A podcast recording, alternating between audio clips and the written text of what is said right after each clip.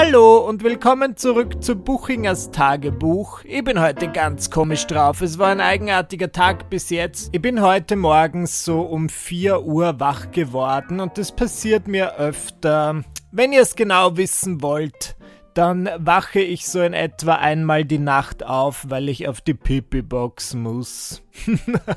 und ich weiß nicht mal warum. Also ich trinke halt viel Wasser. Ich glaube, es passiert dann, wenn ich zum Beispiel irgendwas esse, was besonders spicy ist. Und gestern habe ich in dem Sinn nichts gegessen, was spicy war, aber ich habe einen Dirty Martini getrunken. Ihr wisst es. Ihr, ich liebe es. Mich ist Schlummertrunk. Ich trinke meistens wirklich nur einen. Allerhöchstens zwei. Aber ihr wisst ja, was sie über Martinis sagen. Martinis sind wie Brüste. Zwei sind super, drei sind zu viel. Das heißt, ich halte mich wirklich daran. Und ich bin, ich bin komplett betrunken. Ich war schon nach einem gestern relativ angeschwipst und Dominik ist so ins Zimmer gekommen und meinte, wie riecht's denn hier?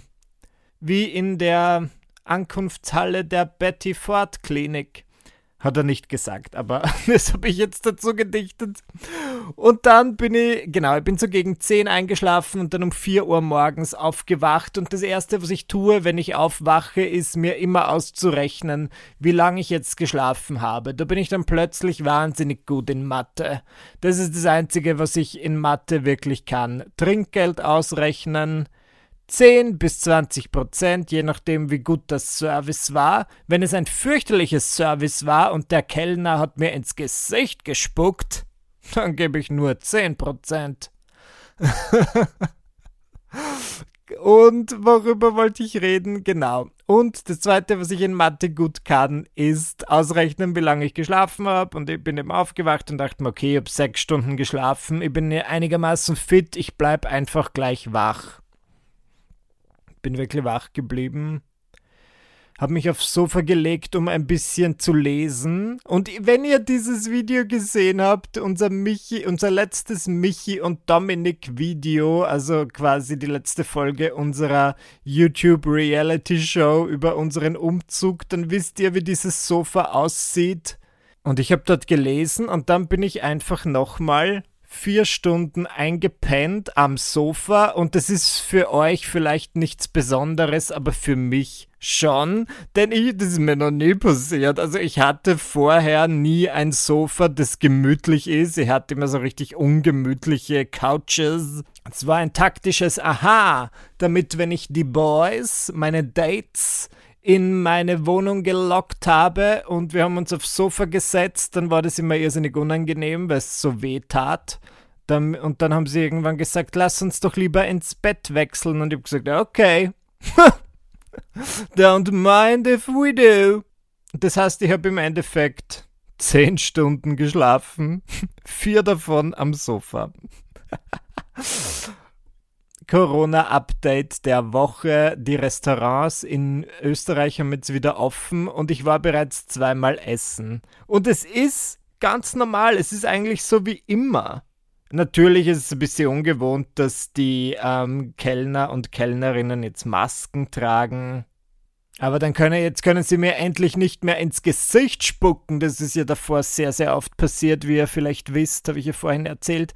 Das Einzige, was mir ein bisschen eigenartig aufgefallen ist, ich war zum Beispiel am Sonntag im Meißel und Schaden. Das ist hier in Wien das Restaurant im Grand Ferdinand Hotel und das ist immer recht überlaufen.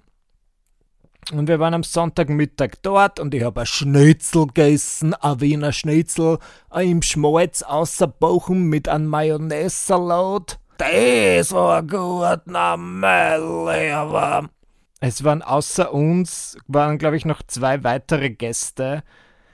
Oh, es hat mir ein bisschen leid getan, weil es ist normal total das überlaufene Restaurant und es war eigentlich relativ wenig los. Und was mir auch aufgefallen ist, dass ich einfach nach zwei Monaten selbst kochen. Ich meine, ich habe hier und da bestellt, aber ich habe meistens selbst gekocht oder mich von meinem Freund bekochen lassen. Ich bin diese Restaurantportionen einfach nicht mehr gewöhnt. Ja, ich habe dieses Schnitzel gegessen und ich war für fünf Stunden satt.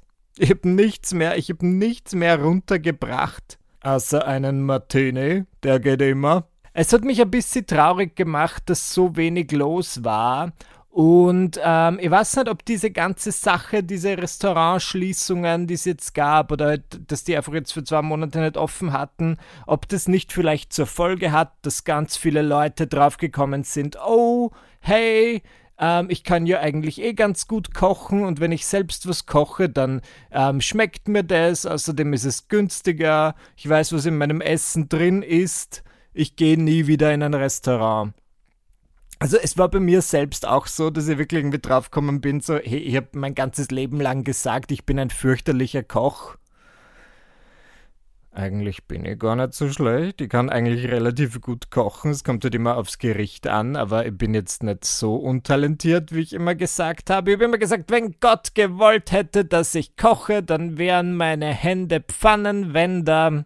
Und jetzt bin ich draufgekommen, hm, es ist okay. Ich habe so gewisse Dinge, die ich eigentlich ganz gut kochen kann. Nicht nur das, sobald mir ein Rezept einmal gelingt, wird es so zu meinem Rezept. Ja, ich mache zum Beispiel, letztens habe ich ein Steak gemacht und das war gut. Es war genießbar. Außerdem bei Steak ist es ja fast ein Bonus, wenn es noch so ein bisschen blutig ist. Und dann sage ich immer so, meine berühmten Steaks.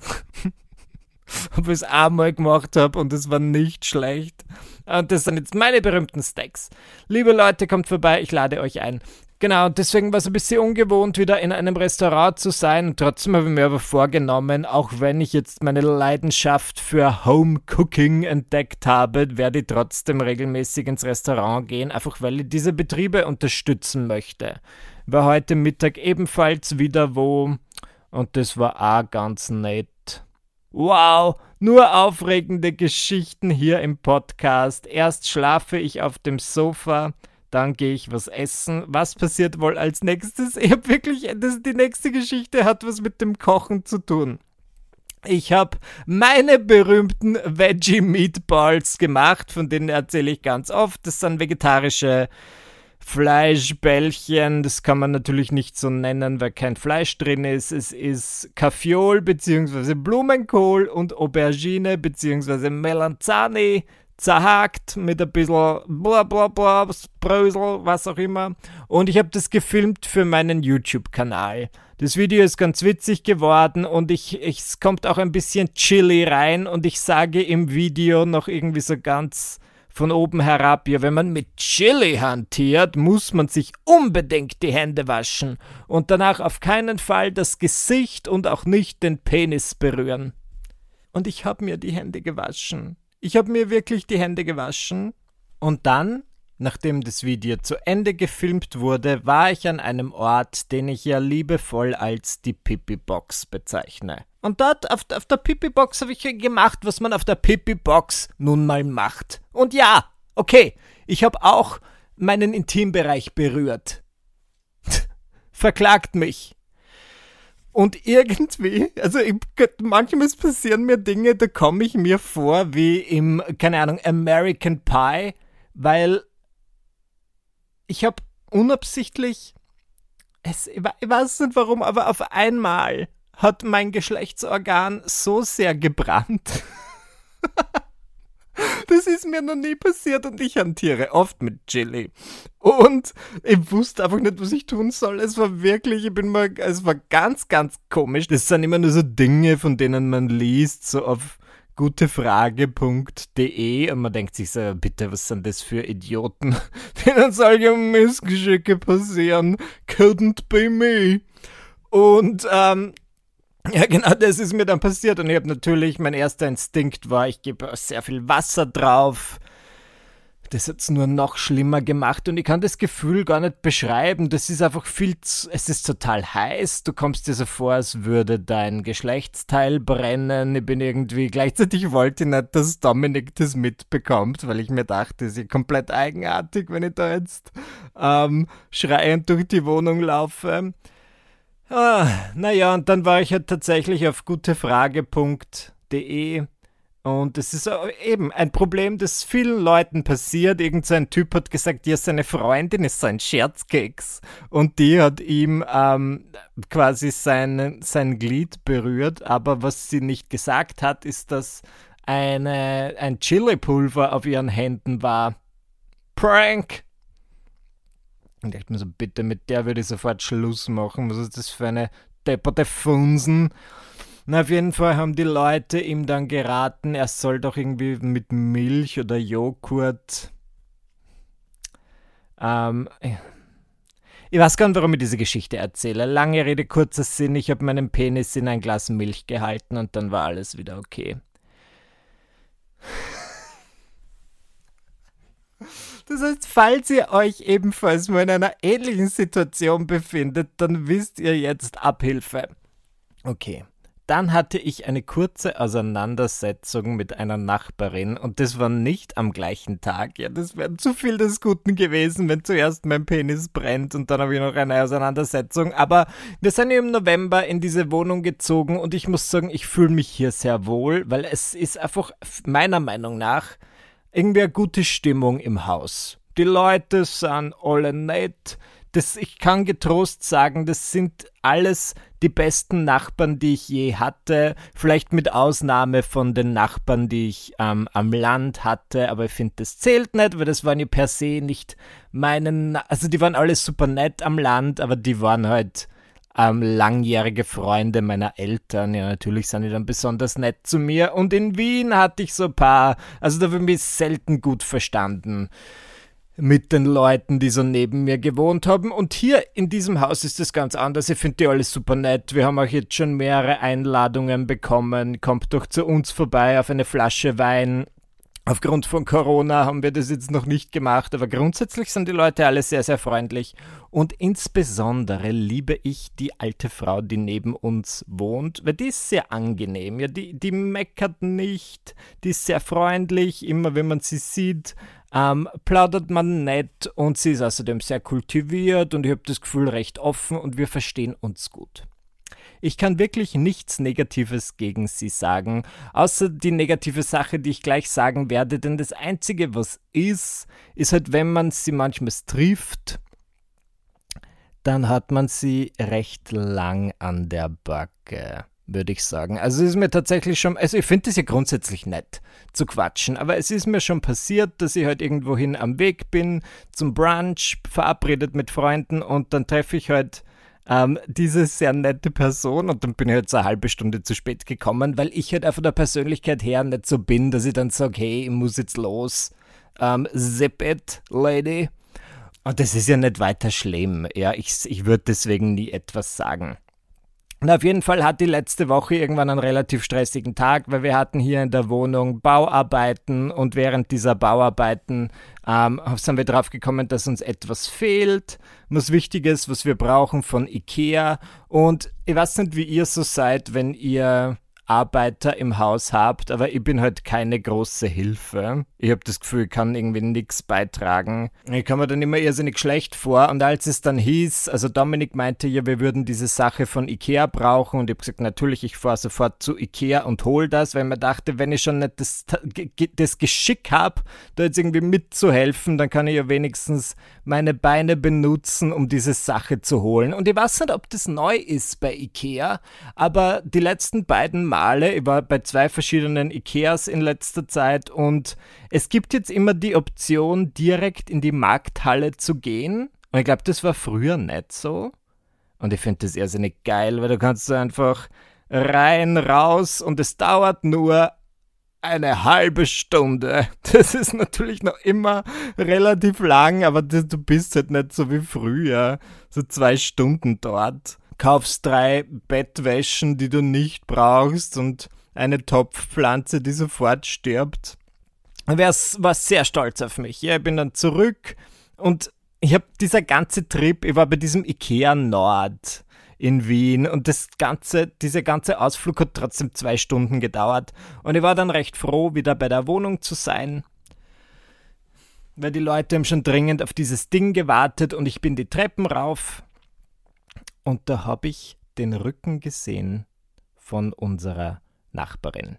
Und wie gesagt, ich habe das ja bereits eingangs erwähnt, ich mag sie sehr gern, aber das Erste, was ich mir gedacht habe, war, nicht jetzt. ich hab's eilig. Ich kann jetzt nicht noch diese 20 bis 30 Minuten entbehren und ich hab ich bin nicht stolz darauf, aber mein Instinkt war einfach umzudrehen. Ich bin dann nochmal nach unten gegangen, habe in die Post geschaut und dachte mir so, okay, bis ich dann oben bin, ist sie wahrscheinlich schon in ihrer Wohnung und ich bin diesem Smalltalk ausgewichen.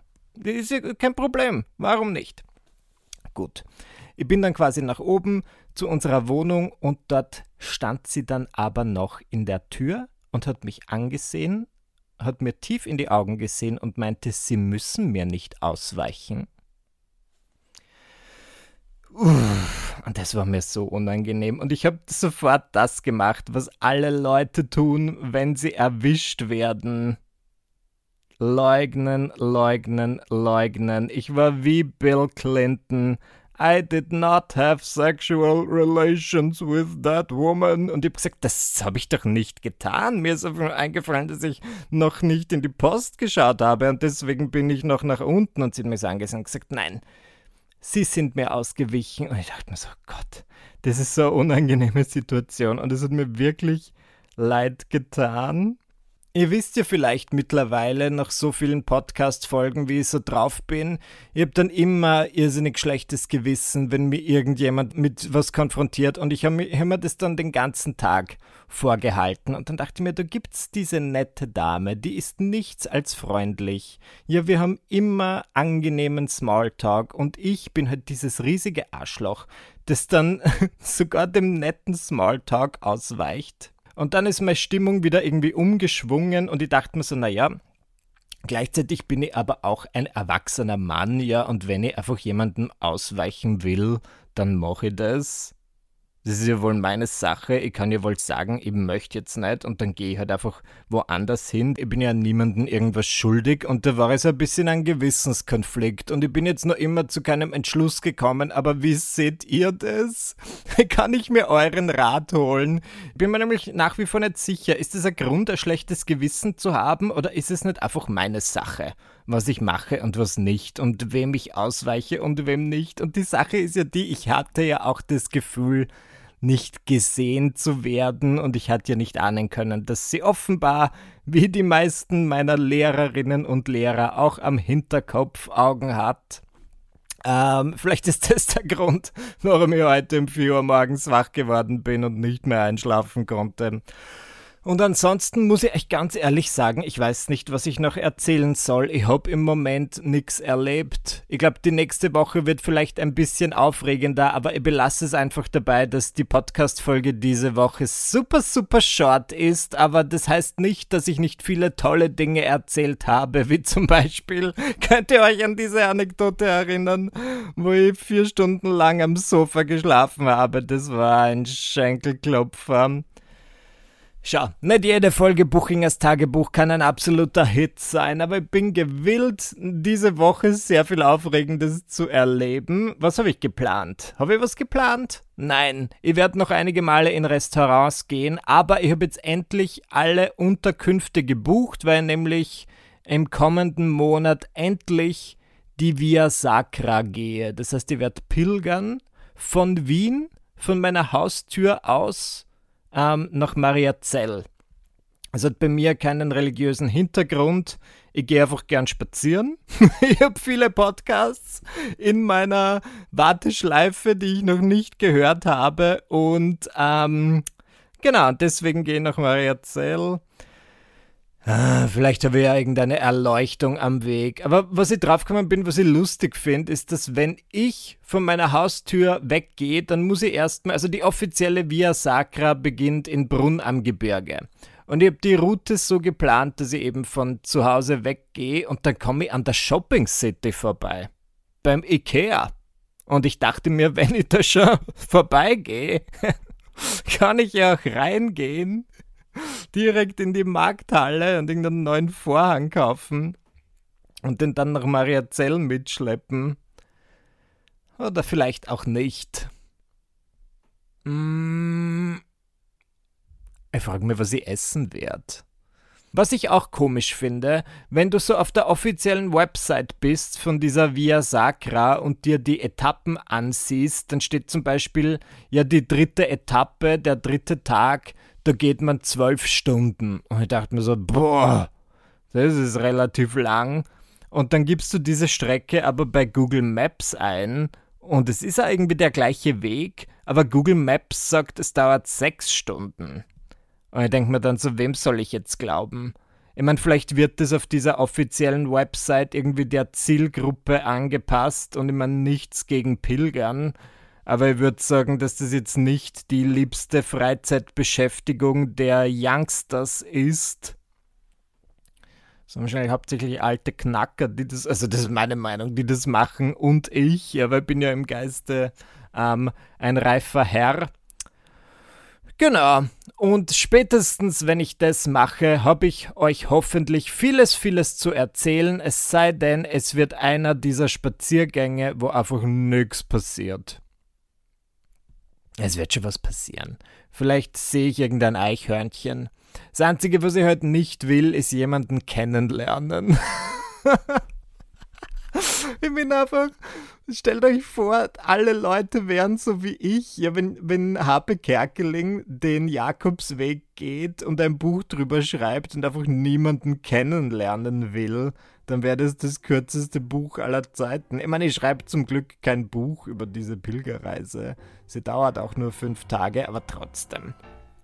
Vielleicht muss ich einfach ein bisschen an meiner Attitude arbeiten, offener sein nur äh, in Corona-Zeiten ist es ja auch nicht jetzt meine Number One Priorität, Leute kennenzulernen. Egal. Michi, stopp. Ich habe vor einer, vor zehn Minuten gesagt, dass diese Podcast-Folge zu Ende ist. Sie ist jetzt zu Ende. Bye bye. Bis nächste Woche. Danke fürs Dabeisein. Tschüss.